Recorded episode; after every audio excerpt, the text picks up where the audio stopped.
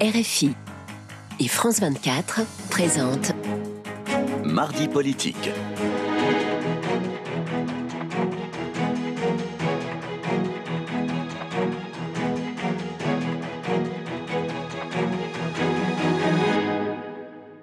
Bonsoir, c'est l'heure de Mardi Politique avec euh, sur France 24 et RFI. Bonsoir Frédéric Rivière. Bonsoir Rosine, bonsoir à tous. Et bonsoir à, à vous Laurence euh, Rossignol. Vous êtes euh, ancienne ministre socialiste. Aujourd'hui, vous êtes vice-présidente vice du Sénat, sénatrice de l'Oise et présidente de l'Assemblée euh, des femmes. Donc, merci d'avoir accepté notre invitation.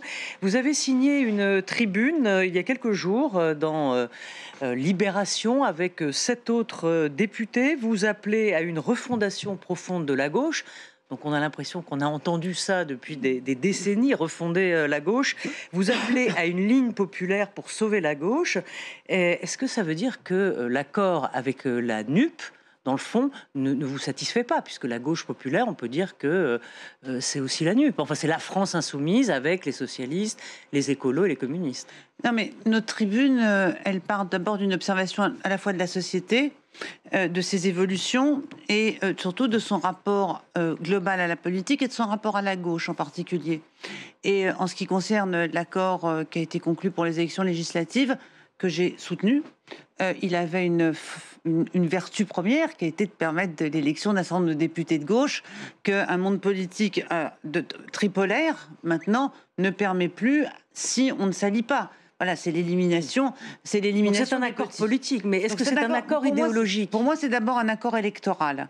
Euh, et il est nécessaire qu'il y ait beaucoup de députés de gauche à l'Assemblée, et il est nécessaire à la gauche cet accord.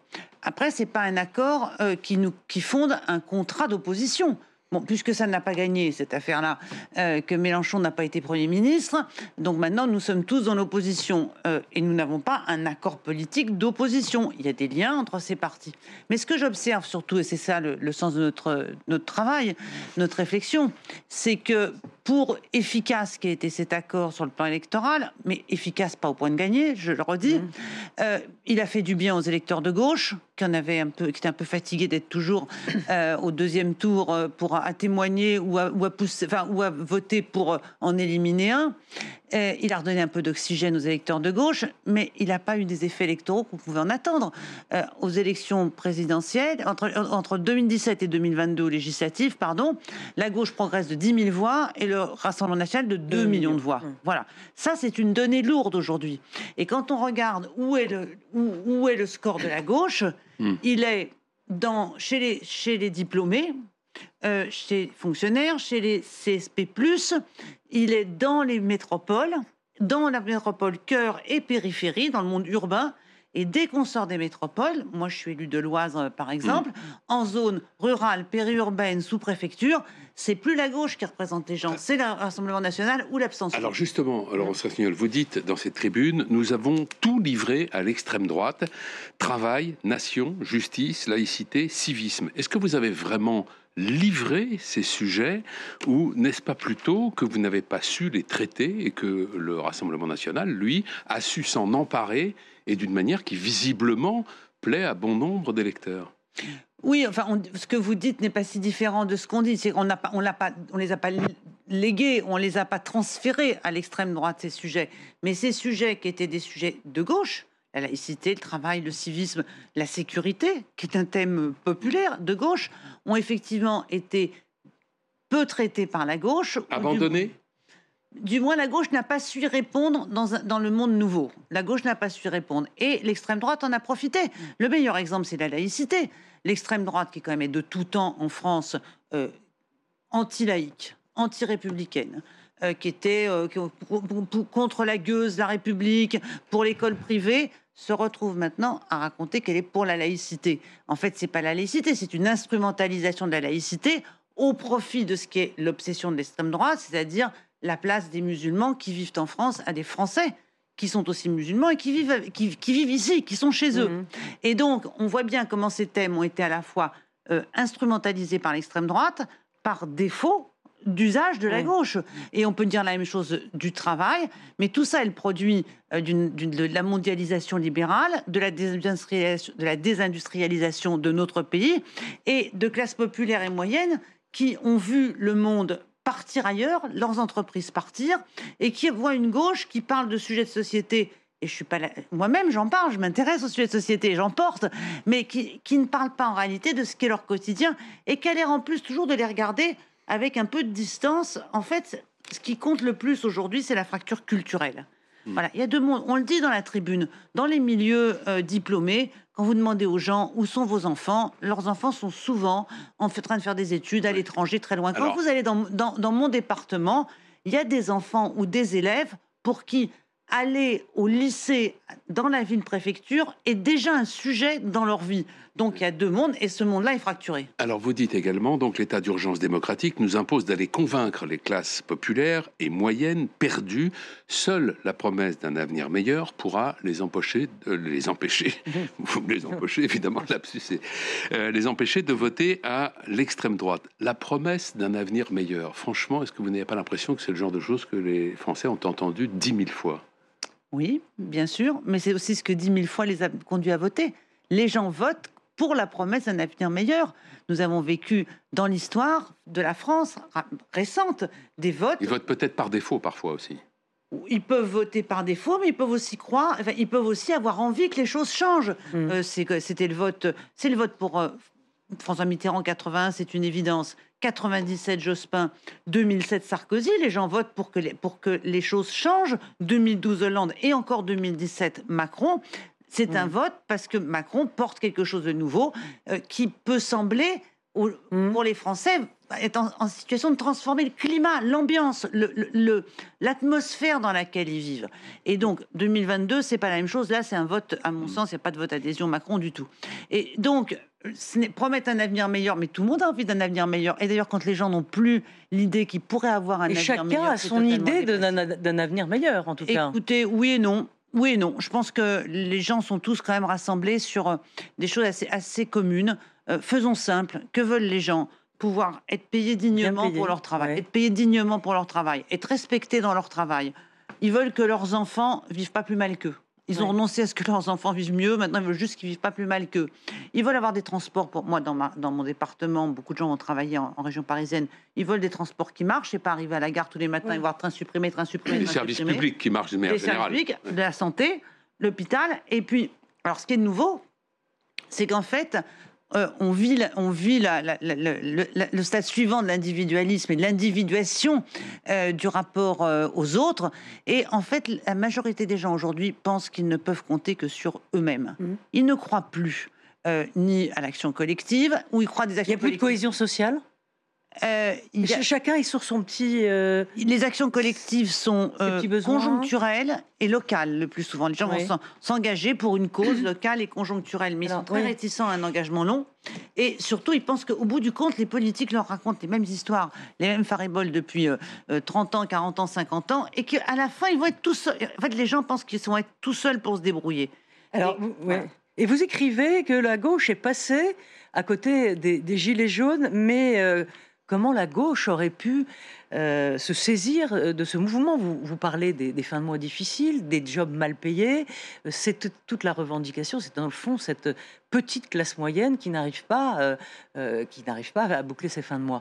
Comment, à part ce que demande aujourd'hui bah, la NUP, la NUP, c'est-à-dire l'augmentation du SMIC, certains le blocage des prix.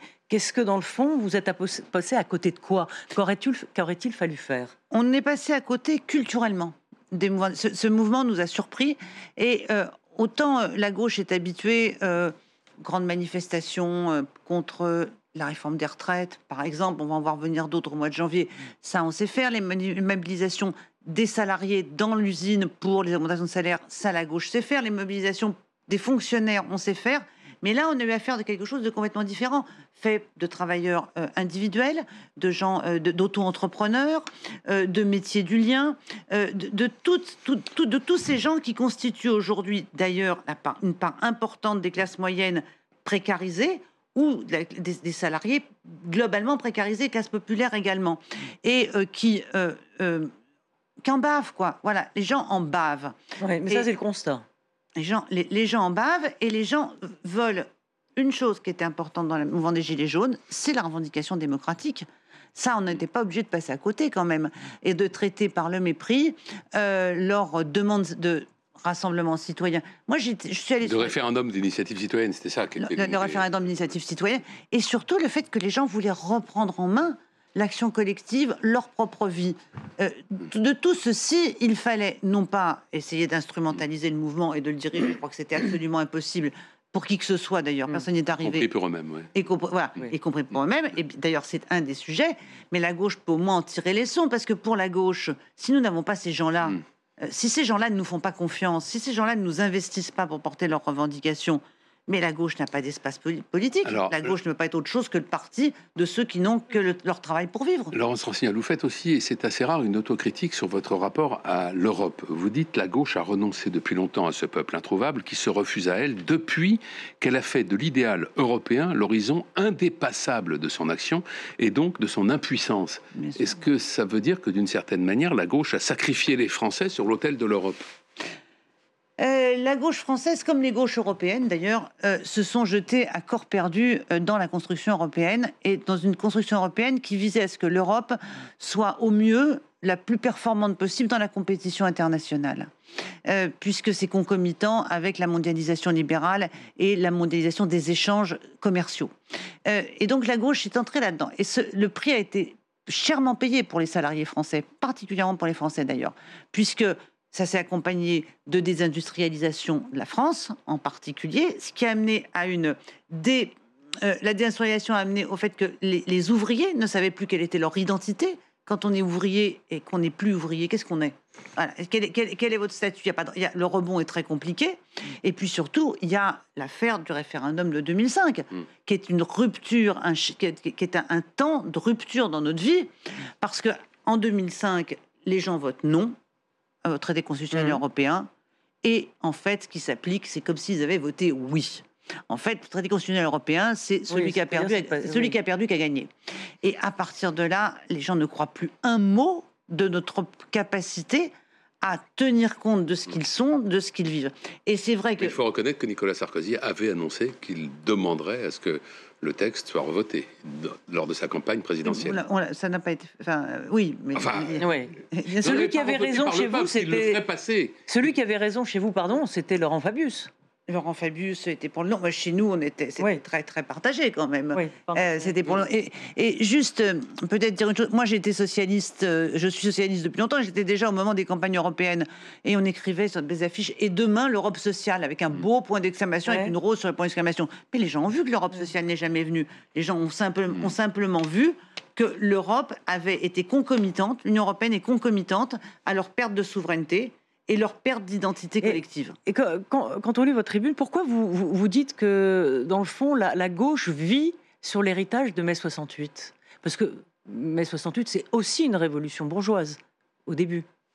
Oui, mais pas. C'est, mai 68... contre le consommer contre le, la société de consommation. c'est une révolution d'émancipation. C'est une révolution d'émancipation. C'est une révolution des droits. Mais c'est aussi, ça se termine quand même par les accords de Grenelle aussi, mmh. mai 68. Donc il y, a la jonction entre le mouvement étudiant et, le, et, les revendications des salariés. Mais surtout, à part, dans la période qui va de 68 jusqu'à 80, incontestablement, la gauche est hégémonique sur le plan culturel. C'est-à-dire que ce sont les idées de la gauche qui progressent, y compris la droite au pouvoir, applique le programme de gauche puisque Giscard fait l'IVG, il fait, la, il fait la, majorité à 18 ans.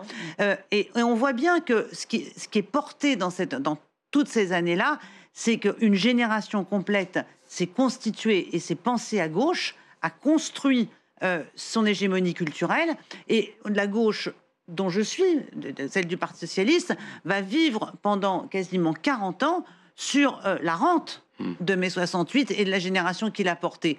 Et mais à un moment donné, euh, le monde a changé et euh, le, cette rente-là est épuisée. Vous n'avez pas mis euh, l'immigration dans les sujets dont vous dites que vous les avez laissés à l'extrême droite. Et vous dites d'ailleurs aussi que lorsqu'elles se mobilisent, les classes populaires ne parlent pas d'immigration, que ce n'est pas un sujet pour elles. C'est vrai. Aujourd'hui, c'est un sujet à l'Assemblée nationale. Le chef du gouvernement a présenté les grandes lignes de la prochaine euh, réforme qui va être euh, défendue à la rentrée de 2023, enfin début 2023. Euh, ça n'est pas un sujet pour la gauche, l'immigration? Alors, ce qui est un- il, y a, il y a plusieurs sujets à gauche. Euh, le premier sujet, c'est d'abord celui de l'intégration. Nous, dans, dans la perception que les gens ont de l'immigration, On ne s'est pas intégré en France? On ne sait plus. on ne sait plus, incontestablement. On ne sait plus, d'ailleurs, bon, l'organisation spatiale de- des, des villes le prouve. On a des quartiers entiers qui Ouais. sont des quartiers de concentration de population issue de l'immigration, pas immigrés, issue de l'immigration, parfois même troisième génération. Euh, donc, on a un problème d'intégration, on a toujours des problèmes de discrimination à l'embauche, on a des problèmes de, de, de, de- de hiatus, de gap des résultats scolaires euh, et euh, de, de, ségrégation spatiale importante qui correspondent aussi effectivement à des, des quartiers euh, dévolus aux populations issues de l'immigration. Et puis, on a des gens qui arrivent. Et on voit bien que cela aussi, on a des difficultés, il y a des difficultés à les intégrer. On n'a plus les outils. Notre, notre appareil d'État ne fonctionne pas bien de ce point de vue-là. C'est-à-dire que la coordination entre les services, ceux qui, ceux qui gèrent le travail, ceux qui gèrent les papiers, ne fonctionne pas bien. Et quand les gens pensent immigration, ils pensent aussi bien aux gamins Oui. euh, qui, qui, Mais- qui- délinquant qui, qui, qui est au pied de chez eux, mais qui est né là, qui est un, qui est un gamin Oui. français, que à celui qui euh, vit sur le bord du périphérique à Paris, euh, dans euh, Mais un vous- camp de migrants. euh, Est-ce que vous êtes d'accord avec la, philosoph- la philosophie de la future loi? Elle est en débat en ce moment sur euh, faire venir et, et- et régulariser des sans-papiers pour qu'ils puissent travailler dans les métiers en tension. Est-ce que ça, c'est quelque chose Je, avec, euh, avec lequel vous êtes d'accord? Je pense qu'il faut régulariser les gens qui aujourd'hui travaillent en France. Il faut les régulariser de manière sécurisante pour eux. Euh, je crois que c'est- C'est-à-dire pas rester un an et repartir Mais non, ça n'a pas de sens. Enfin, les gens. Régularisation générale pour tout Tous aujourd'hui. les- tous- tous les- tous pour- ceux qui sont en fait France travailler. les- les, actuellement, gens qui travaillent les gens actuellement, qui travaillent. les gens qui travaillent en France, il faut les régulariser. La vie, de- la vie des gens sans papier est un enfer, mais c'est honteux quand même qu'on on les uns et les Je vous autres. on demandais se- la précision, si c'était une régularisation autres- générale ou juste pour ceux qui les uns et travaillent. les autres, une partie de notre qualité de vie, des restaurants dans lesquels on mange, des travaux qui sont faits à côté de chez nous, sont faits par des gens sans papier qui, vivent, qui, qui, qui Hmm. travaillent et rasent les murs, qui peuvent pas retourner chez eux, qui n'ont plus de liens familiaux parce qu'une fois qu'ils sortent, ils peuvent plus rentrer. C'est pas, c'est pas acceptable sur le plan, le plan humain. Bien sûr, il faut régulariser cela. Il faut. Moi, je pense qu'on se gourre, on, on est très mal sur la question des OQTF, des fameuses OQTF. Il faut Obligation de quitter le territoire. Mais, ouais. voilà, merci. Mais surtout, on, en- on, en on les prononce de manière administrative et automatique. Donc, forcément, à la fin, on, on ne peut que constater qu'elles n'ont pas été, qu'elles n'ont pas été appliquées. Donc, il faut un traitement des OQTF. Il faut des décisions administratives instruites. On a la question Ouais. des, réfugiés, de- des réfugiés et du droit d'asile. Et il faut que les demandeurs d'asile puissent travailler aussi. C'est pas possible que les demandeurs d'asile, on leur impose de toucher une allocation et de ne pas travailler. Et puis après, il faut une politique de reconduite aux frontières qui soit très stricte. Et nous, nous sommes sous le coup d'une obligation de quitter le studio, car euh, cette, Déjà émission, cette émission Mais est oui, je voulais vous poser une question sur le. Euh, le on n'a vraiment pas le temps, mais. Oui, je sais, on n'a pas le temps. On n'a vraiment pas le temps. Mais je sais, sais, Frédéric. Oui, il a une horloge. euh, C'est lui le. L'horloge parlante, restaurée. Merci beaucoup. Merci, Laurence euh, Rossignol.